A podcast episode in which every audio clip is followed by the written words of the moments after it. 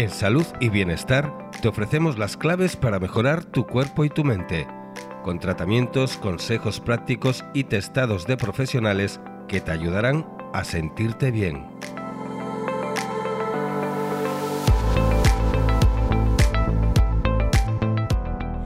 Bienvenidos a Salud y Bienestar. Nos acompaña el doctor Pablo Rosado, especialista en cirugía maxilofacial y cirugía plástica facial. Doctor Rosado, ¿qué es la rinoplastia ultrasónica? Bueno, pues eh, la rinoplastia ultrasónica es una de las técnicas que está más en boga en el día de hoy. Es una técnica muy demandada por los pacientes en todo el mundo y en España en particular. Y mm, es una técnica que se lleva realizando desde aproximadamente unos 10, 12 años, podríamos decir. ¿eh? Evidentemente ha evolucionado también con, la aparición de nuevas mejoras, nuevas técnicas y nuevas tecnologías que se han ido em, incorporando.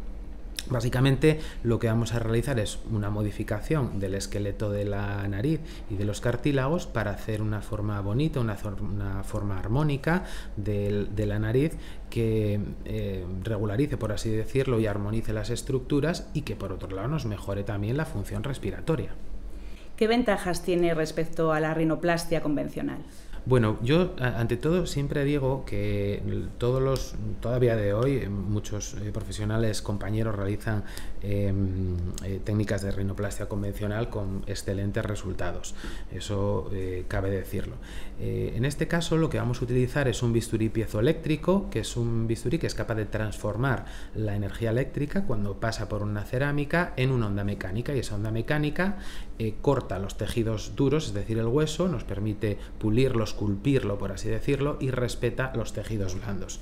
Y eso se va a traducir o va a tener tres eh, consecuencias. Por un lado, vamos a tener mucho menos edema e inflamación, nos permite ser un poquito más precisos a la hora de buscar cierto tipo de resultados y por otro lado, para mí la, gran ventaja es que permite realizar la técnica con anestesia local y un poquito de sedación. Esto no quiere decir que sea eh, obligatorio, ¿eh? cada uno podemos elegir cómo la podemos realizar, pero convertimos un procedimiento que en condiciones normales implica ingreso y, y una, anestesia, una anestesia general en eh, un procedimiento eh, ambulatorio que en el momento nos vamos para casa.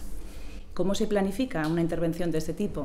Bueno, pues eh, como toda cirugía, en primer lugar tenemos que hacer una evaluación concienzuda del paciente. Tenemos que ver, en primer lugar, pues cuál es su motivo ¿no? de, querer hacerse una técnica de este tipo. Si es porque no respira bien, si es porque no le gusta alguna parte de su nariz, porque ha llevado algún golpe y es necesario pues, reconstruirlo y demás. Para ello, podemos, eh, ya digo, evaluar la función respiratoria, que eso es un punto, y por otro lado, eh, nos gusta también eh, intentar planificar Em, cuál puede ser el resultado estético que, queremos conseguir. ¿eh? Em, para intentar conseguir esto lo que realizamos es una planificación en la cual nos ayudamos de, em, software especiales que tenemos de planificación. ¿eh? A partir de unas fotografías del paciente somos capaces de, presentarle diversos resultados y que él también nos ayude a ver con cuál de ellos se puede identificar mejor. ¿Eh? No quiere decir que sea el resultado, por supuesto, exactamente cómo va a ser, pero sí es útil tanto desde el punto de vista diagnóstico como desde el punto de vista de conocer cuáles son las expectativas de nuestro paciente.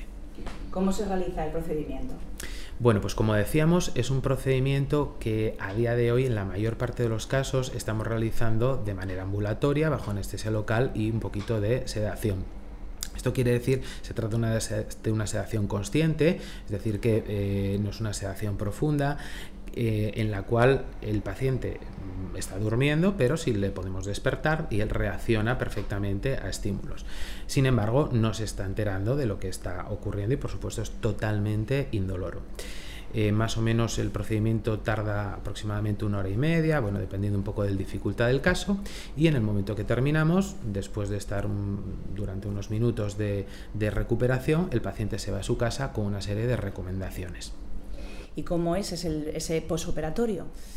Pues el posoperatorio, eh, desde el punto de vista de, cuidados que hay que hacer, realmente es bastante sencillo porque es verdad que hay que, eh, bueno, simplemente los dos, tres primeros días hay que dormir un poquito incorporados, tenemos que tomar una medicación, sobre todo para prevenir eh, complicaciones como antibióticos y demás.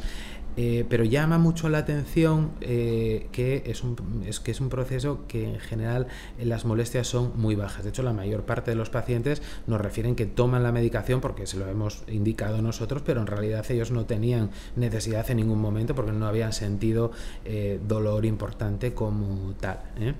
Desde el punto de vista laboral, que es una cosa importante, normalmente yo siempre suelo recomendar que la gente tenga unos 15 días de recuperación. Es llamativo que la mayor parte de pacientes al segundo o tercer día ven que están haciendo actividades totalmente normales. Pueden leer, pueden trabajar al ordenador y demás. Pero bueno, siempre indicamos un poco por prudencia que respeten esos días eh, y bueno, ya que es un procedimiento que hacemos una vez en la vida y no merece la pena pues correr en ese sentido eh, eh, riesgos ¿no? por, por querer incorporarnos excesivamente rápido. Gracias, doctor. Anunciamos que la clínica del doctor Pablo Rosado se encuentra en el Hospital de Begoña y su web es masilofacialgijón.com. Hasta la próxima cita. Muchas gracias. Salud y bienestar. Elcomercio.es. Gracias por escuchar.